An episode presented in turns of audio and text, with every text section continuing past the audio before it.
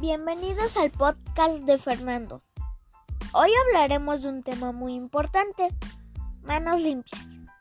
Y comenzaremos con una pregunta.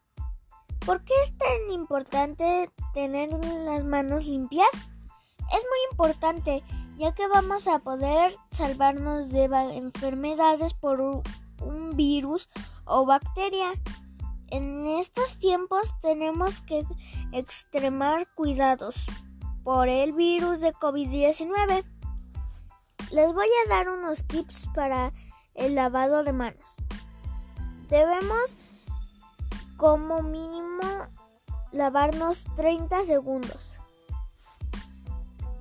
Nuestras manos siempre y a cada momento después de ir al baño, antes de comer y al manejar dinero, etcétera, etcétera.